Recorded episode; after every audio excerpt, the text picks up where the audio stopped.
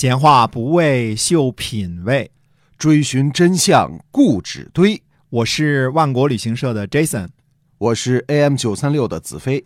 我们哥俩在新西兰跟您聊聊《史记》中的故事。各位听众，大家好，欢迎收听《史记》中的故事，是由新西兰万国旅行社的 Jason 为您讲的啊。然后呢，提醒您关注我们的这个线上购物平台万国到家，是吧？哎，我们万国到家上的品种啊，推销的品种是越来越多了。哎哎，然后各种好吃的，嗯没错包括新西兰的保健品都上线了。嗯嗯，希望您关注啊，我们购买保证最好的品质，没有任何的假货啊。是新西兰这儿卖假货犯法，入局子啊，是放心啊啊！得，那我们开始还是讲《史记》中的故事。嗯啊，好，那么李斯呢，由一个管仓库的小小官吏啊，参悟了仓鼠的道理而出使秦始皇啊，出将入相，成了一人之下万人之上的秦朝宰相，嗯算是小人物逆天的反转。对，嗯而且李斯呢，还不只是爬上丞相宝座那样简单，嗯他用他的计谋啊，算计了天下，帮助秦始皇呢消灭了六国啊，让秦呢统一了中国。呃，既智谋超群，呃，又是算得上是成功人士。啊，从这个上菜管仓库的小官儿一路到秦朝的这个宰丞相，是吧？哎对的啊李斯这个丞相呢，做的也相当到位嗯。在秦统一之前呢，李斯呃最初是廷尉的官职，啊相当于一个总参谋长吧。啊，嗯，在韩国摇摆不定，这时候呢，韩非子呃为韩国说好话，呃，他就主动请缨出使韩国啊、胆量呢，呃，肯定也是不算小啊。嗯那战争时期呢，李斯呢不会起到冲锋陷阵的作用，可是李斯呢是法家理论的继承者和坚决的推手啊，在嗯后秦粮草的问题上呢，呃，李斯肯定会坚决执行秦国一贯的政策，所以不能说呢啊、没有功劳。呃，现在大家都知道呢，秦始皇统一之后呢，书同文啊，那时候嗯使用的就是李斯所创造的小篆。啊，啊，这小篆呢字体优美啊，生命力极强啊，嗯直到今天都是书法五大主流之一。对，小篆啊，嗯，所以这个字写得好，在那个时期是非常重要的，不只是非常重要，而且是特别重要，特别。重要啊，李斯就这一点上来说啊，对中国文化的贡献还是可圈可点的。嗯但是统一之后呢，李斯的表现大可商榷。那主要的污点呢是焚书坑儒。嗯呃，焚书坑儒呢，呃，实行者虽然是秦始皇啊，但是李斯呢是策划者和主要推手。这一点上，李斯比商鞅和韩非子都走得更远。从短期实用主义角度来看呢，焚书坑儒是为了维护秦王朝的统治，嗯、但是以李斯的学问之深，不可能不意识到焚书坑儒的害处啊。这是一场断绝文脉的灾难。嗯，李斯懂，可是依然选择了向秦始皇如此建议，这就丧失了一个文人最起码的节操。对。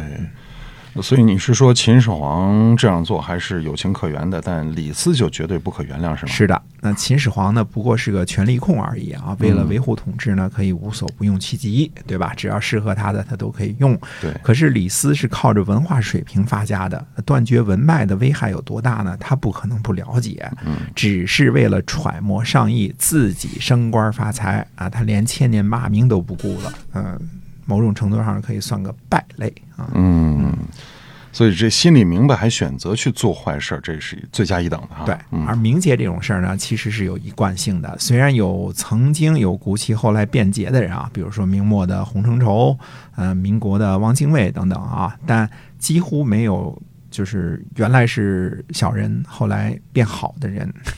这个 这个是个规律啊。嗯那么李斯呢，果然不负众望，在赵高的威胁利诱之下呢，为了自身利益，嗯，出卖秦朝的利益，立了少子胡亥。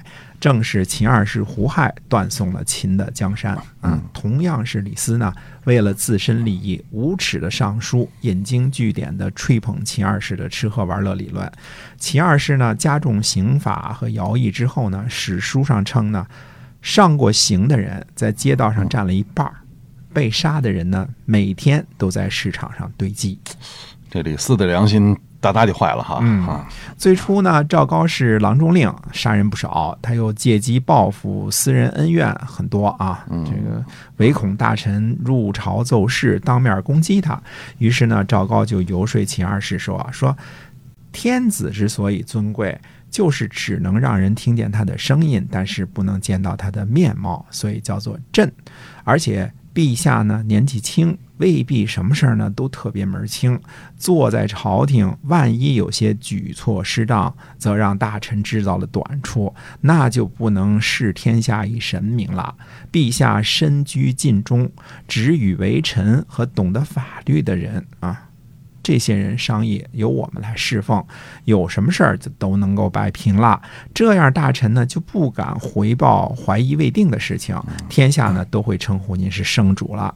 嗯，秦二世就采纳了这个计策，嗯，呃，不再做朝廷面见大臣了，只居住在皇宫之内，由赵高服侍。结果大事小情都是赵高说了算。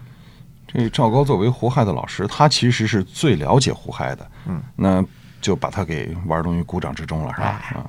赵高呢，听说了一些李斯的言论，就去见李斯，对他说呢，说关东群盗很多，而皇上呢却增发徭役，修建阿房宫，收集狗马这些无用的东西。臣想进谏，但是位置卑贱，这是君侯您的职责，您为什么不去进谏呢？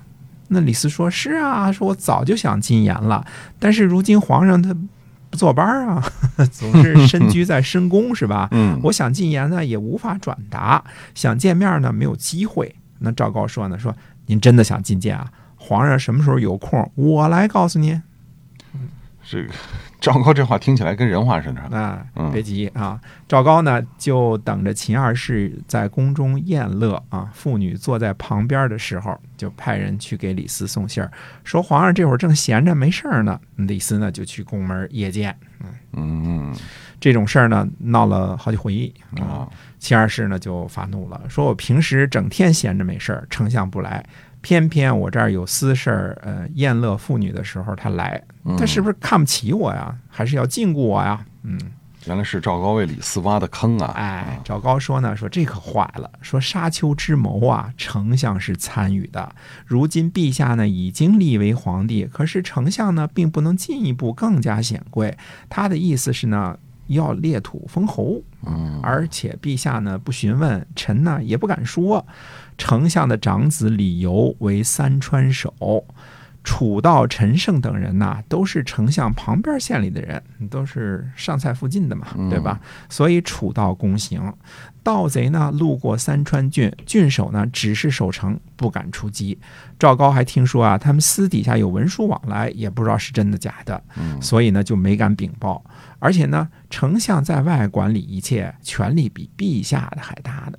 嗯，秦二世呢觉得深以为然。哎嗯，赵高这药下的够猛的，三川郡都没有阻挡住起义军是事实。那么私下文书往来是传闻。嗯，李斯作为丞相管理朝政，权力是让这个秦二世所恐惧的哈。对，秦二世呢本来想直接调查李斯，但是又恐怕呢查不出什么实际的内容，于是呢就派遣使者调查三川守李由与盗贼私通的嫌疑。嗯，李斯呢，呃，恐怕在宫中也有一些自己的耳目。对，也最终终于明白了，这是赵高在给他下套呢。嗯等到朝廷派使节去调查他儿子三川守李由的时候，呃，他再傻也明白是怎么回事了。啊，李斯呢，终于知道是谁在给他挖坑了，也终于决定了，必须要行动了。但是李斯到底会怎么样行动呢？嗯这个我们下回跟大家接着说。好的，感谢您的收听，请记着新西兰万国旅行社我们的线上平台，呃，万国到家。好，我们下期节目再会。再会。